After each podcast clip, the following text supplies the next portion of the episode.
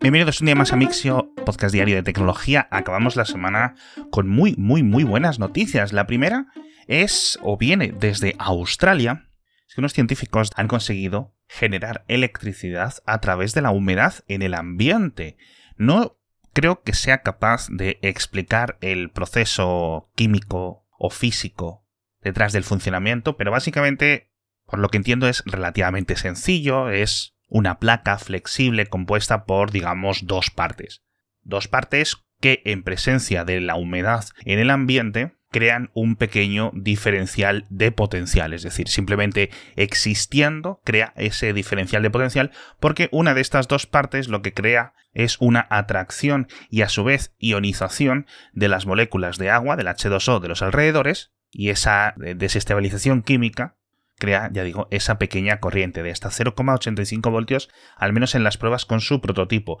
El proceso parece bastante simple, de hecho, con lo cual puede ser algo muy útil cuando esto llegue a producción, pues para dispositivos que a lo mejor no necesitan realmente mucha energía para funcionar o simplemente para poco a poco ir recargando lentamente las baterías de otro tipo de productos. Obviamente podemos elucubrar que esto podría estar presente en unos años en dispositivos corporales o en dispositivos de estos de muy bajo consumo. Así que es una tecnología que voy a seguir muy, muy, muy de cerca. Si alguien sabe más sobre esto, contádmelo.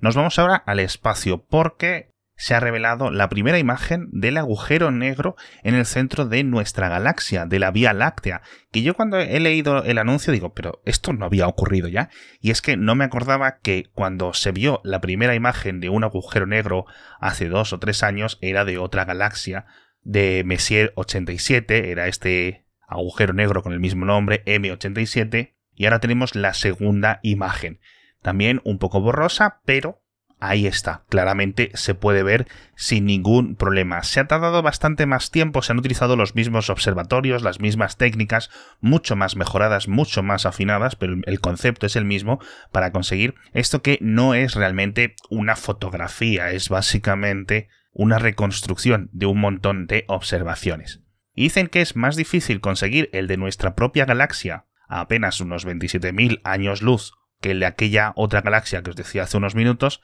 la M87, porque a pesar de que está muchísimo, muchísimo más lejos, se supone que era el agujero negro más grande conocido o ubicado por los científicos. Y además, por lo visto, los gases, el material de alrededor de aquel otro eh, agujero negro se movían más lento, con lo cual la observación era más sencilla. Dicen que hay elementos, hay estrellas, hay polvo, hay materiales dando vueltas, girando, orbitando alrededor de Sagitario A, que es como se llama este agujero negro en nuestra Vía Láctea, que están dando vueltas, están moviéndose al 8% de la velocidad de la luz, es decir, que no paran, y si no para lo que está dando vueltas, pues es difícil realmente capturar con detalle el propio agujero negro ya por su propia dificultad de capturar imagen de una cosa que, jolines, es negra no se puede ver, lo tenemos que ver a través de la radiación que emite los elementos de su alrededor. Entonces, un momento histórico, sin ninguna duda, para la astronomía y para la ciencia en general, y vamos a ir viendo cómo avanza esto en los próximos años. Entiendo que aquí observatorios como el nuevo James Webb no van a poder ayudar mucho porque se requieren otro tipo de instrumentación como la que ha sido necesaria para conseguir este agujero negro.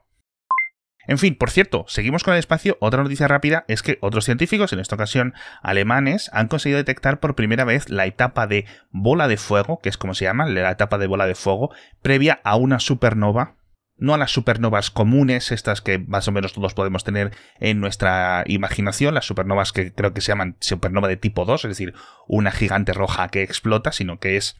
un tipo menos común de supernova, una enana blanca, por un proceso determinado explota. Bueno, pues resulta que esta etapa de bola de fuego es casi una cosa de, de, ver y no ver. De hecho, dicen que apenas duró 8 horas y tuvieron la suerte de estar apuntando a la parte del espacio de donde venían esos rayos X que estaba emitiendo. Es la primera vez que se observa y lo bueno es que todos los datos recibidos, todo lo que se ha podido observar, está dentro de lo que decían los modelos físicos preparados de las supernovas desde hace décadas.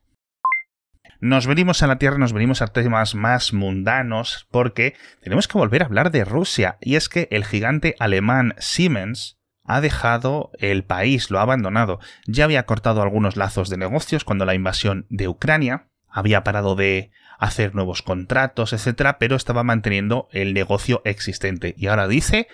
Siemens que después de 170 años operando en Rusia van a abandonar todos sus productos, con lo cual lo que más afecta va a ser a los ferrocarriles rusos, en especial a los ferrocarriles de alta velocidad, porque utilizan tecnología, mantenimiento, piezas, ingeniería en general de Siemens y al irse pues muy similar a lo que ocurría con los aviones, pues van a dejar de circular. Tampoco es que Rusia tenga muchísimas líneas de trenes de alta velocidad, de hecho solo tiene una entre Moscú y San Petersburgo, así que vamos a ver en qué queda la cosa, pero esto es un movimiento, oye, muy significativo. 170 años de historia que creo que solo habían quedado interrumpidos en algunos momentos por la Segunda Guerra Mundial.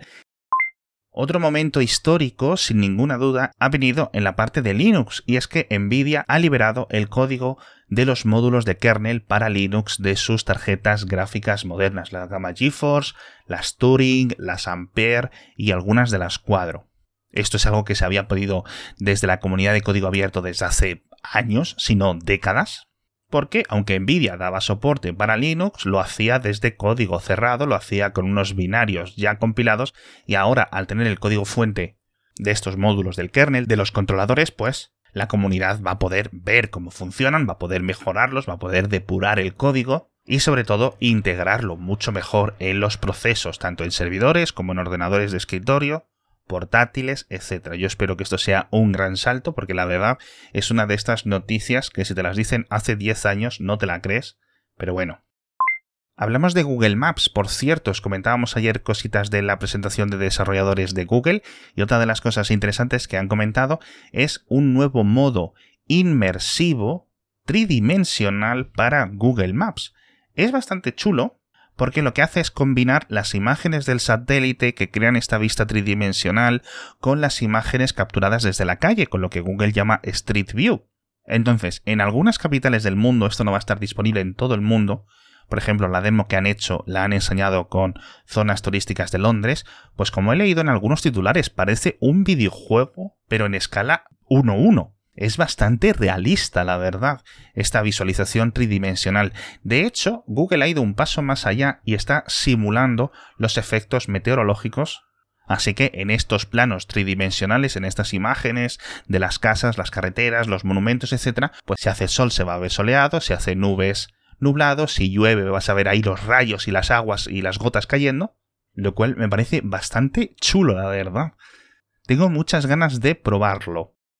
Hablando de modelos tridimensionales, por cierto, me he encontrado con una cosa muy chula de un experto que ha utilizado estas redes neuronales adversarias, las GAN, para generar diseños de Pokémon falsos, lo que se llaman los Fakemon, es decir, diseños de Pokémon que no son los originales. Esto, como muchos sabréis, es un entretenimiento muy común entre el mundo de los diseñadores, de los entusiastas de los videojuegos, etc., crear sus propios Pokémon, y lo que hace es que se los pide a la inteligencia artificial de DALI. No creo que es una versión de DALI 2, creo que es de la original, de la presentada hace dos años, que es menos potente, pero el generador está bastante personalizado y te permite elegir el diseño del Pokémon, el tipo y la verdad es que los resultados son bastante chulos, es decir, parecen realmente originales muchos de los que crean. Os dejo enlace para que veáis algunos de los creados y para que vayáis a la web donde ha creado un formulario donde le podéis dar a generar los que vosotros queráis. La verdad es que mola bastante. Hablamos también de un nuevo aparatito independiente de tinta electrónica que se llama Paperdink, que es de código abierto, es relativamente barato, unos 89 dólares, aunque está agotado. Y está bastante guay porque la placa interna es un Arduino y por eso digo, pues por 90 dólares tienes un Arduino que lo puedes programar con una pantalla de tinta electrónica y puedes montarte algo muy chulo. Pero la mala noticia es que se han agotado básicamente en minutos después de su anuncio. Hablamos también del podcasting y sobre todo de Facebook que ha mostrado su nuevo prototipo de casco de realidad mixta de este proyecto Cambria aunque me ha hecho mucha gracia porque han mostrado dos vídeos. El primero es una simulación de cómo se ve desde dentro de las propias gafas con este modo transparencia y por otra parte han mostrado el dispositivo en la cabeza del propio Mark Zuckerberg pero en el vídeo lo han censurado, está como borroso para que digamos pues no podamos ver cuál es la forma actual del dispositivo que dicen